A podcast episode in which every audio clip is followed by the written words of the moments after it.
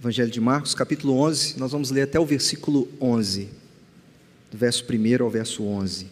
Diz assim: Quando se aproximavam de Jerusalém, de Betfagé e Betânia, junto ao Monte das Oliveiras, enviou Jesus dois dos seus discípulos e disse-lhes: Ide à aldeia que aí está diante de vocês, e logo ao entrar achareis preso um jumentinho, o qual ainda ninguém montou. Desprendei-o e trazei-o. Se alguém perguntar a vocês, por que estão fazendo isso? Respondam: O Senhor precisa dele e logo o mandará de volta para aqui.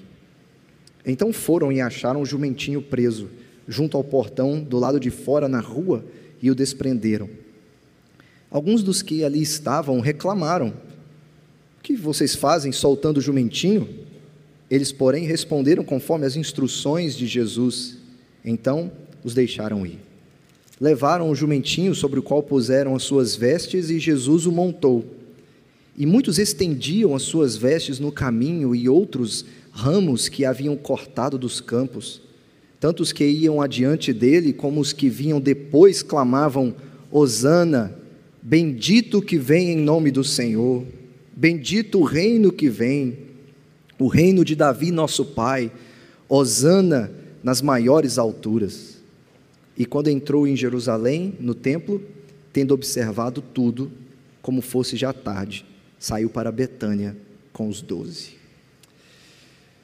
Tem uma, uma coisa nos desfiles militares que são bem interessantes. Quando alguma nação quer fazer algum desfile para mostrar os seus mísseis, seus tanques, seu número elevado de guerreiros e soldados muito bem armados, eles fazem isso com um propósito muito claro mostrar poder, mostrar força, mostrar que eles não estão brincando se alguém quiser mexer com eles. Eles têm poder de fogo.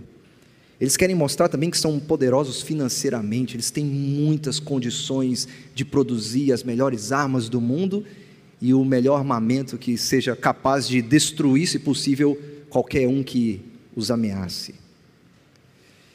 Isso vem de muito antes, quando reis gostavam de desfilar com suas conquistas, com os despojos da guerra. Entravam na cidade vitoriosos, montados em seus cavalos, seus grandes cavalos, com seus valentes cavaleiros, com seus soldados que lutaram ao seu lado, com os prisioneiros e com todos os bens que recolhiam, e entravam em um grande desfile pela cidade, cheio de pompa, cheio de festa, por aquela cidade que tem agora o seu rei vitorioso retornando. Quem não lembra da festa do povo de Deus com a vitória de Davi e até aquela comparação que gera uma inveja no coração de Saul, porque Davi matou muito mais por ter matado o gigante Golias, uma grande festa por causa das conquistas militares de um rei ou de um povo.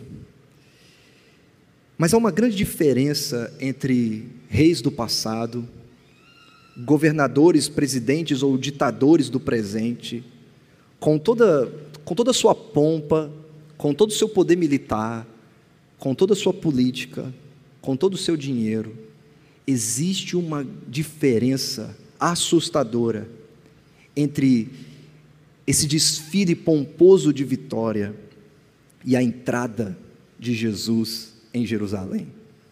Existe uma diferença imensa entre o que países podem fazer com seus mísseis e um homem faz com um jumentinho entrando em Jerusalém.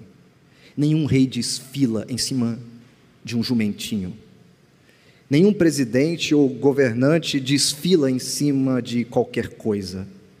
Jumentinhos sempre foram e sempre serão animais de carga animais não de guerra, não de batalha.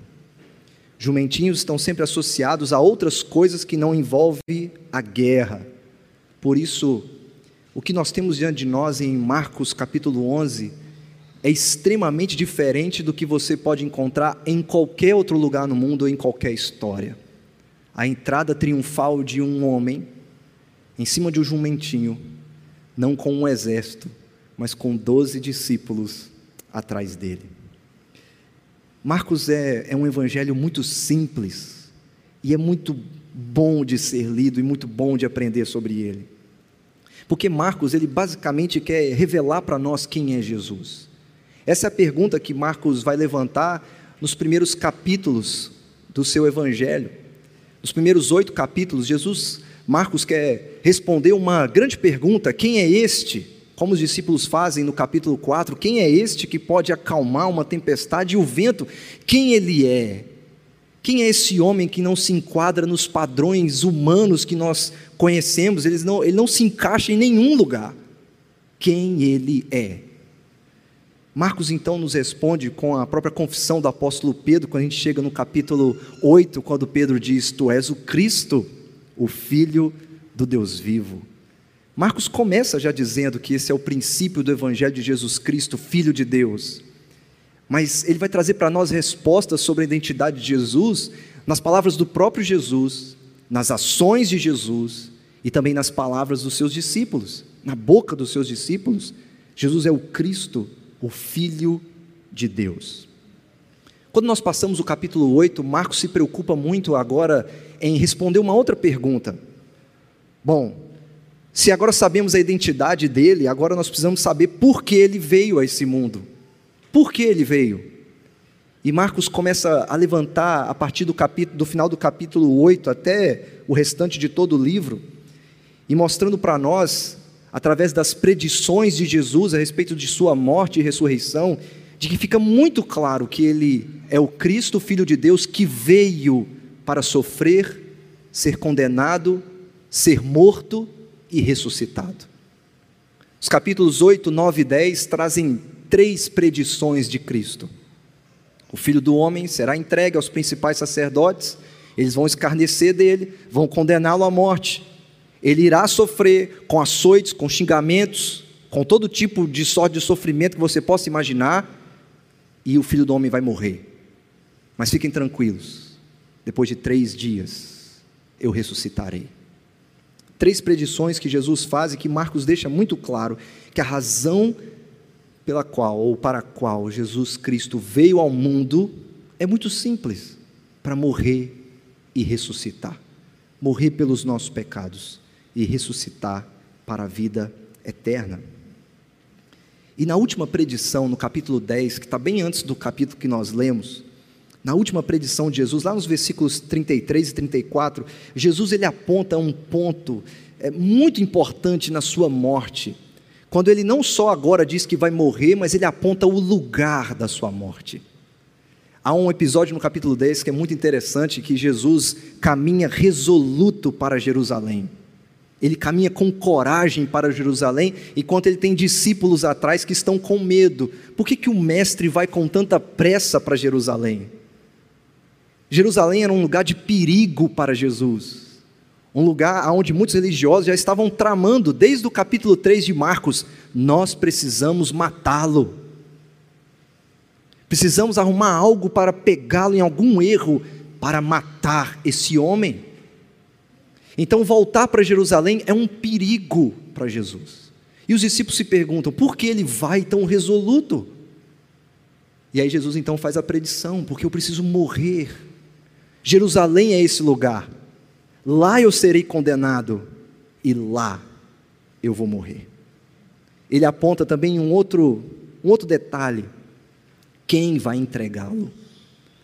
Ele fala do lugar no capítulo 10, será Jerusalém, mas quem estará envolvido nessa condenação são judeus e gentios.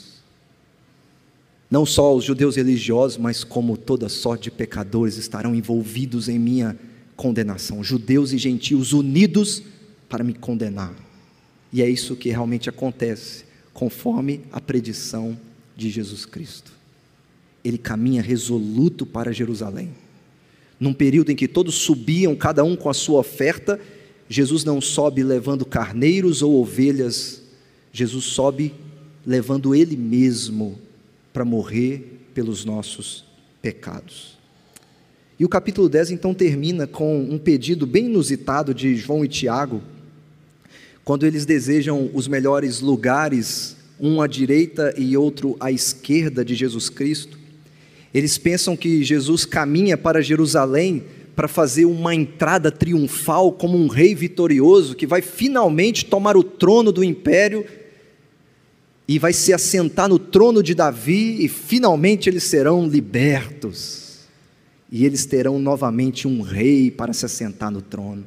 E pensando nisso, João e Tiago então viram para Jesus e, e dizem: Nós não queremos um discipulado com sofrimentos, nós não queremos um discipulado com abnegação, nós queremos um discipulado com honra e glória.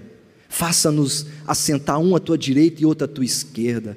E Jesus então fala para eles: Vocês não sabem o que vocês estão pedindo.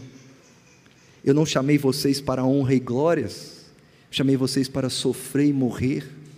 Porque no versículo 45 do capítulo 10, Jesus diz: Porque o filho do homem não veio para ser servido, mas para servir com a sua própria vida em favor de muitos.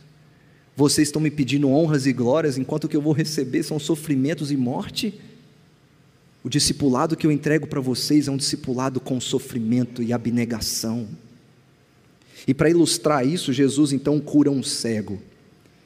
Enquanto os discípulos também precisavam ser curados de sua cegueira espiritual e ver quem é Jesus, a sua identidade, o seu, a sua missão, do porquê ele veio.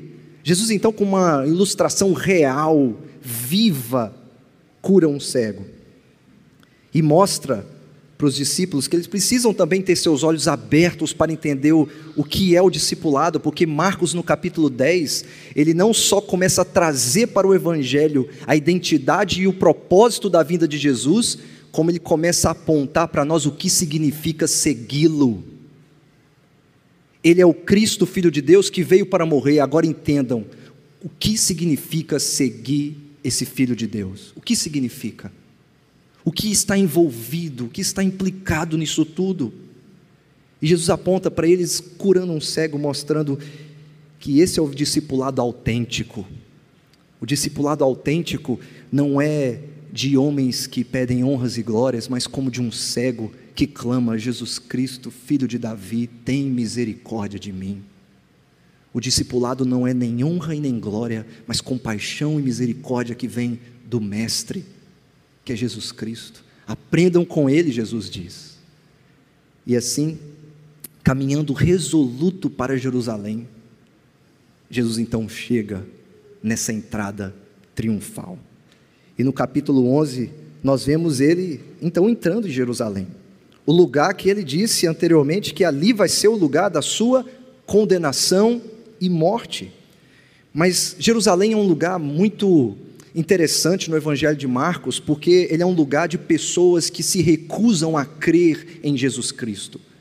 É um lugar que tem muitas pessoas que se recusam a se submeter a Ele e a vê-lo na sua identidade, no propósito para o qual ele veio. E Jesus então caminha nessa que é conhecida como a Semana da Paixão, os últimos dias de Jesus, e o capítulo 11 até o capítulo 13 é um prelúdio da cruz de Cristo. Pois no capítulo 11 ele entra, ele entra, ele julga o templo, julga Jerusalém. No capítulo 12 ele é questionado sobre a sua autoridade, até que no capítulo 13 ele por fim prediz a destruição do templo, mas um julgamento também que será sobre todo o mundo. Mas aqui no texto que nós lemos, Jesus está na, a uma semana da sua morte, a uma semana de ser crucificado, e agora é a hora da ação. Quando ele põe os seus pés em Jerusalém, é a hora da ação. É o momento em que ele se prepara para essa última semana, até o dia em que ele será pregado em uma cruz. É a é entrada triunfal do Rei de Deus as multidões têm a oportunidade de ver Jesus como este Rei Supremo entrando vitorioso em Jerusalém, triunfantemente. Jesus é o Rei prometido de Deus, Marcos vai apontar isso bem antes para nós. A multidão dá boas-vindas a Jesus, recebe uma multidão agitada, alvoroçada, começa a estender muitas folhas no caminho para que Jesus passe em cima do jumentinho e ele faz isso debaixo de aclamações: Hosana, bendito que vem em nome do Senhor. Mas o que eu quero perguntar a vocês hoje, será que tudo isso é sincero no coração da multidão? Jesus é mesmo o rei que eles tanto querem? Ou eles só estão olhando para Jesus como aquele que vai tomar o poder, se assentar no trono de Davi e restaurar apenas uma política, uma economia e nada mais? Que tipo de libertação o rei triunfantemente está trazendo ao entrar em Jerusalém? O que Jesus está fazendo ao subir em um jumentinho e entrar na cidade que irá condená-lo. A primeira coisa que Marcos aponta de uma maneira assim maravilhosa e muito precisa é que Jesus, nessa entrada triunfal, ele está apontando para nós que ele é o rei humilde, quando ele sobe um jumentinho e entra dentro de Jerusalém. Porque Jesus agora se aproximando de Jerusalém, onde o restante do Evangelho de Marcos vai ser estabelecido aqui. Marcos já aponta a importância do Monte das Oliveiras, já no capítulo 11, mas o que chama primeiro a atenção é essa sequência do jumentinho, de como Jesus faz questão de que eles obedeçam às suas regras, às suas normas, dizendo: vá Tome um jumentinho que ninguém usou. Se alguém reclamar com vocês, diga que eu estou pedindo e ele vai liberar imediatamente esse jumentinho para mim. E essa sequência de eventos ela é muito interessante, porque o rei precisa de um jumentinho para montá-lo e entrar em Jerusalém. E a especificação é muito clara: é um jumentinho que ninguém ainda montou. Um jumentinho reservado para uma missão. Vocês vão lá e vão buscá-lo versículo 3 e 7, então a gente vê que nada do que Jesus está fazendo é por acaso. Nada é de acordo com uma agenda de religiosos enfurecidos ou de gentios enfurecidos. É a agenda de Deus. Porque quando Jesus diz para eles: Olha, vá e faça tudo o que eu disse, e eles fazem, acontece do jeitinho que ele diz. Eles pegam o jumento, as pessoas reclamam porque eles pegam o jumento, eles falam porque estão pegando o jumento e eles liberam o jumento. Tudo acontece de acordo com os planos de Jesus, sem impedimentos, sem obstáculos. Jesus vai entrar em Jerusalém, não pelo controle do que homens impiedosos querem fazer com ele, mas pelo controle dele. Ele está dirigindo a sua agenda. Ele está no controle dos planos e da agenda de Deus. É de acordo com a vontade de Deus, não de acordo com a vontade das pessoas. Os sofrimentos de Jesus, sua condenação e morte, acontece porque está nos planos de Deus. Os planos de Deus. Mas o rei precisa ser um rei humilde. O rei precisa ser um rei que monta, que monta em um jumentinho. E por que ele faz isso? Nos de Jesus, pessoas comuns montavam em jumentinho, mas um rei talvez não. Reis poderiam montar cavalos, subir em carruagens, mas Jesus é um rei diferente. E por causa daquilo que o jumentinho representa, ele traz uma outra mensagem quando ele entra em Jerusalém. Um animal que alguns falam que é um animal de carga, mas muito associado à paz, à busca pela paz, à pacificação, uma mensagem de, de, de paz mesmo, de entre as nações, isso é presente no Antigo Testamento. Jesus então entra em um jumentinho em Jerusalém, não trazendo guerra como talvez a multidão esperava, não trazendo as espadas como eles esperavam, e não trazendo que ele vai se assentar em um trono e tomar o poder de alguém, mas ele está entrando para trazer a paz. É uma entrada que não é para gerar guerra, mas para trazer a paz. Uma entrada que também envolve julgamento, porque as profecias do Antigo Testamento, e Marcos começa com duas profecias bem específicas, Isaías 40, no início do Evangelho de Marcos, ele diz sobre uma profecia do servo que virá para salvar o povo de Deus. E ele cita o homem que prepara o caminho do Senhor, que é citado em Malaquias, no capítulo 4. E esse homem do Senhor prepara um caminho para que a vinda do rei seja também para julgamento. O Senhor Jesus não entra em Jerusalém apenas com a promessa de que vai libertar e salvar o povo de Deus, mas dentro do próprio capítulo ele julga o templo. Um templo cheio de pessoas oferecendo tantos cultos, tantas coisas, mas que precisa de uma limpeza. Um templo corrompido. Como ele mesmo fala com as figueiras, tão pomposa por fora, mas vazia por dentro, sem frutos, sem vida. Ele entra em Jerusalém para salvar, mas ele também está entrando para julgar Jerusalém. E aqui nós vemos o princípio disso. Mas ao mencionar o jumentinho, o que Marcos está fazendo deliberadamente é citar Zacarias 9:9, de uma promessa maravilhosa que no contexto de Zacarias envolve a promessa de um rei servo humilde que vai trazer paz e salvação a todas as nações. Em Zacarias, no capítulo 10, também há uma profecia de que esse rei humilde vai trazer também liberdade, restauração para Israel, não só de um poder político, mas uma, uma restauração e libertação que vai além, que diz respeito ao coração deles, ao pecado deles. Marcos está nos dizendo que o rei precisa de um jumentinho, porque ele precisa cumprir o que está escrito sobre ele. Ele tem que montar em um jumentinho, porque no fim das contas foi isso que Zacarias disse. Alegre-te muito, ó filha de Sião, exulta, ó filha de Jerusalém. É motivo de alegria vocês receberem o rei, não de condenação. Eis aí te vem o teu rei, justo e salvador, humilde, montado em jumento, num jumentinho, cria de jumenta o seu rei humilde está entrando na sua cidade, aclame o seu rei, alegra-te, ó filha de Sião, alegra-te, Jerusalém, esse é o seu rei, que vem trazer libertação, salvação, mas ele também está trazendo juízo. Ver o rei montado em um jumentinho poderia e deveria ser um motivo de grande alegria para Jerusalém. Grande alegria. Eles até demonstram isso. A aclamação ela é apropriada.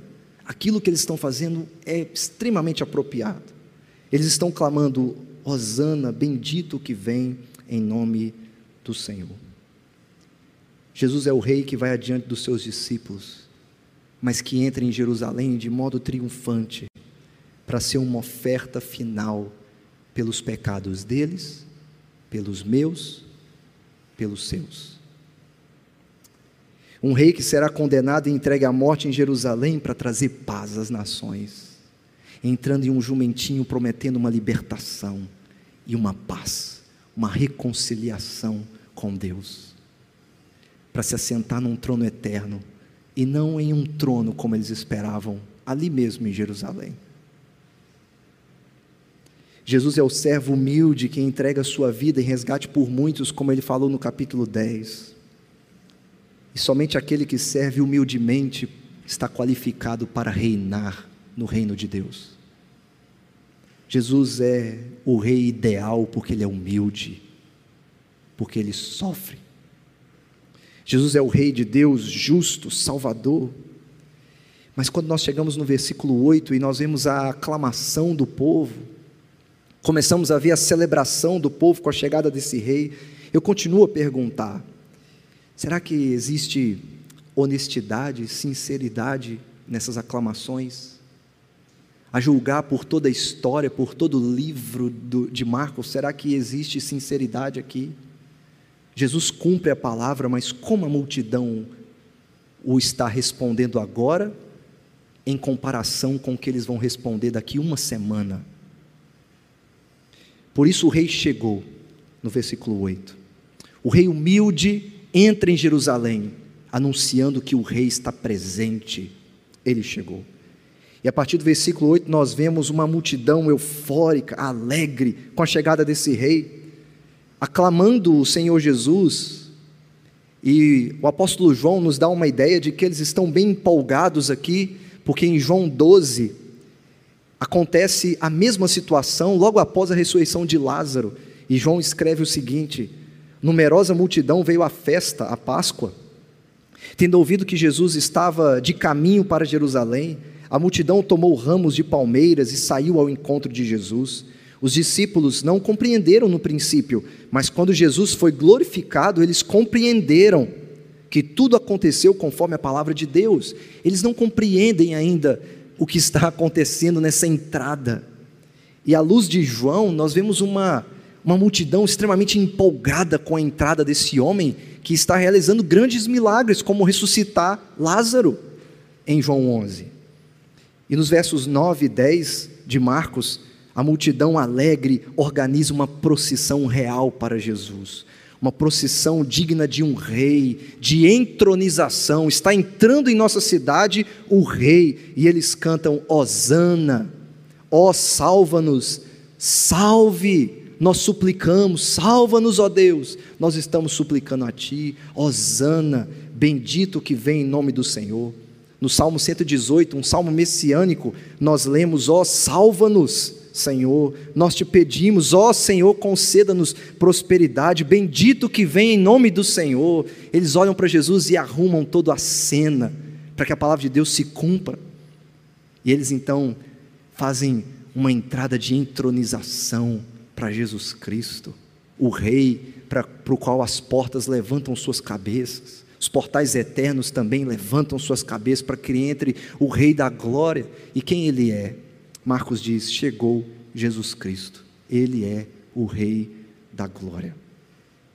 Mas a ideia de Osana é bendito que vem nos salvar, não tirando alguém do poder para ele se assentar, apenas mas bendito aquele que vem para nos salvar de nós mesmos, dos nossos pecados.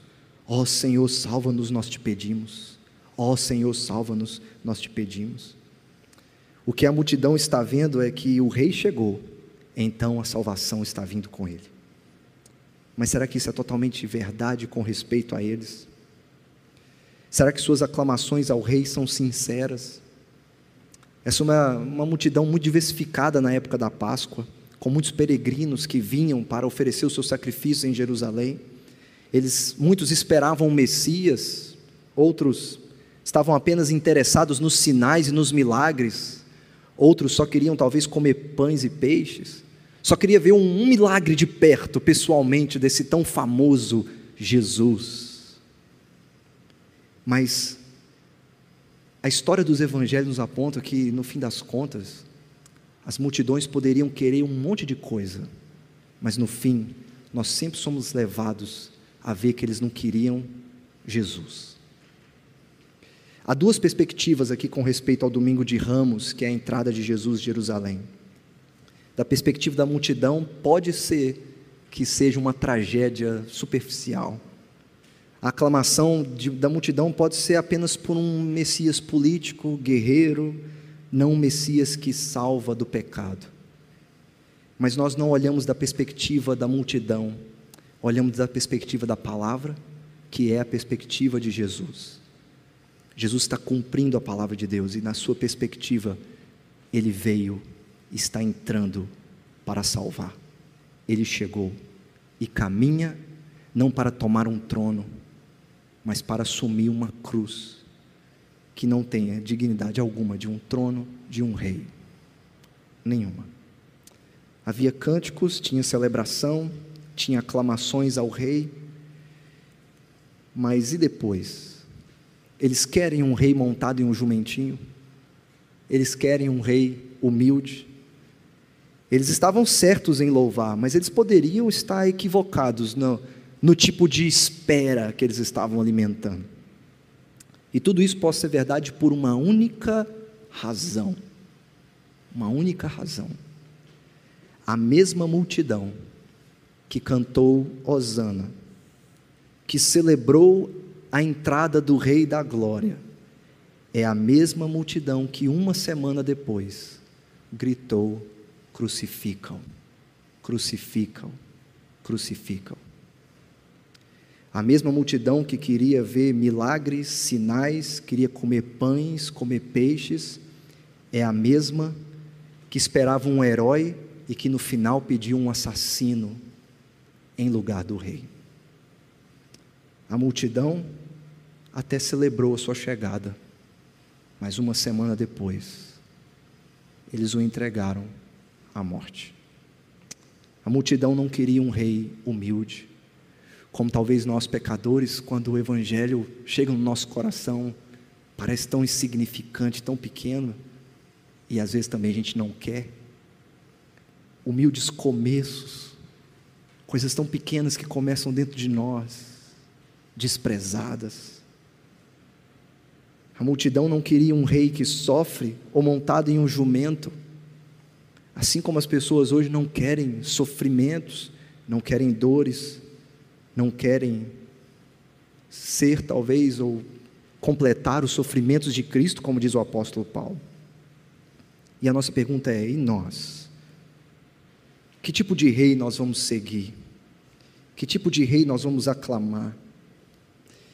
O que eu sempre gostei nos evangelhos e sempre amei no evangelho de Marcos, principalmente, é que Jesus nunca ligou para o barulho, para a algazarra e para o alarido da multidão. Os maiores ensinamentos de Jesus foi para três, para doze, para um, mas ele nunca foi seduzido pelo barulho que a multidão pode fazer. O seu interesse é cumprir a palavra, obedecer o Pai e obedecer até o fim, até a morte. Os seus ouvidos não estavam preocupados com qualquer coisa que uma multidão pode fazer ao ponto de engrandecê-lo. Seu propósito é fazer a vontade de Deus e não ficar preocupado com o barulho que a multidão está fazendo para poder trazer algum tipo de glória para ele.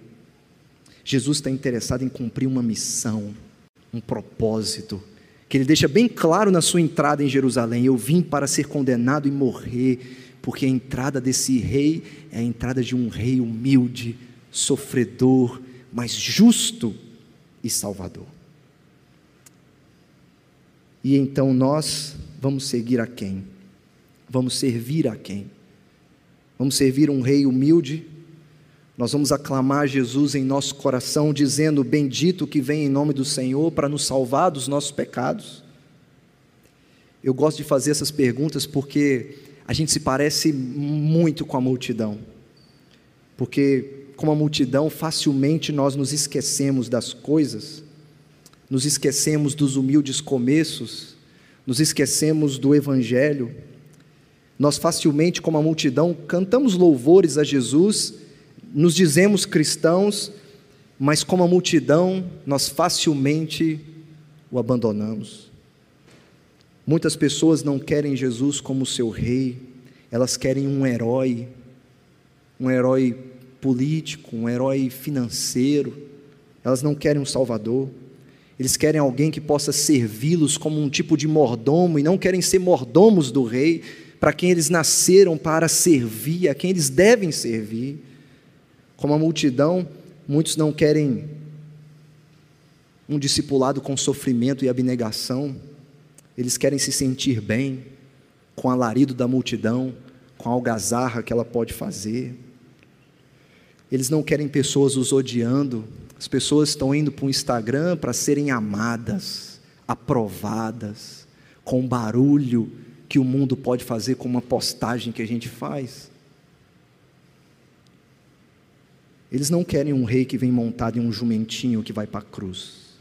Eles querem um herói montado em uma BMW ou uma Mercedes, prometendo rios de dinheiro, porque você merece porque você merece. Jesus é realmente o tipo de rei que você espera, que você quer seguir, que você vai servir, que te pede muito. Você realmente vai seguir um rei montado em um jumento. Você vai realmente seguir um rei que foi para a cruz, mas um rei que ressuscitou, que está vivo.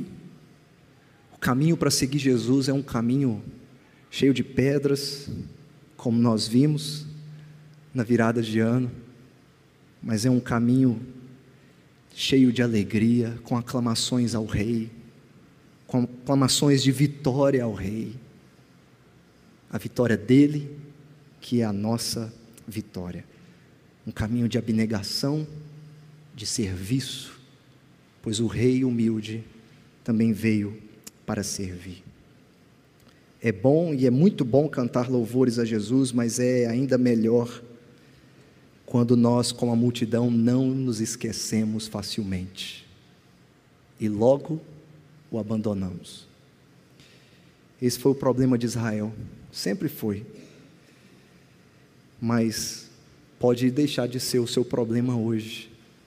Se você vê esse rei humilde e salvador, montado em um jumento, trazendo libertação, salvação e paz entre você e Deus. E tudo que a gente precisa fazer é crer nesse rei humilde, justo, sofredor, mas que ressuscitou. Que o sofrimento não é o seu fim, mas a glória é. E como ele mesmo fala no capítulo 13, que quando ele retornar, tudo que é inabalável será abalado. E o apóstolo Paulo escreve que aquele que sofreu primeiro, agora entronizado em glória e honra, quando voltar, todos confessarão que ele é o Rei, o Senhor dos Senhores, o Rei de todo o universo, o Rei de todas as nações. Você vai seguir esse Rei? Montado em um jumentinho que te traz o perdão dos pecados? Eu espero que você siga esse Rei, em nome de Jesus. Vamos orar, pedir a Deus que aplique essa palavra em nós. Senhor Deus, nós te louvamos, ó Pai, pela tua palavra. Te agradecemos, ó Deus, pelo pela alegria de saber bendito que vem em teu nome para nos salvar dos nossos pecados, para trazer libertação, paz entre as nações, para a glória do teu nome para o nosso benefício. Ó Pai, tira os nossos olhos dos reis assentados em seus carros, prometendo um mundo para nós, mas que nunca consegue dar o que promete. Nos faz olhar para o rei assentado em um jumento, humilde, sofredor, mas que foi coroado de honra, glória e poder, e que está vivo assentado à tua destra, que reina sobre tudo e que é o Rei da nossa vida, o Rei de todas as coisas, nos ajude a humildemente nos submetermos a este Rei que é Jesus Cristo. Que nossos corações levantem suas cabeças para que entre o Rei da Glória, o Rei Jesus Cristo. Que o Senhor assim nos abençoe e escreva a tua palavra em nós, em nome de Jesus. Amém.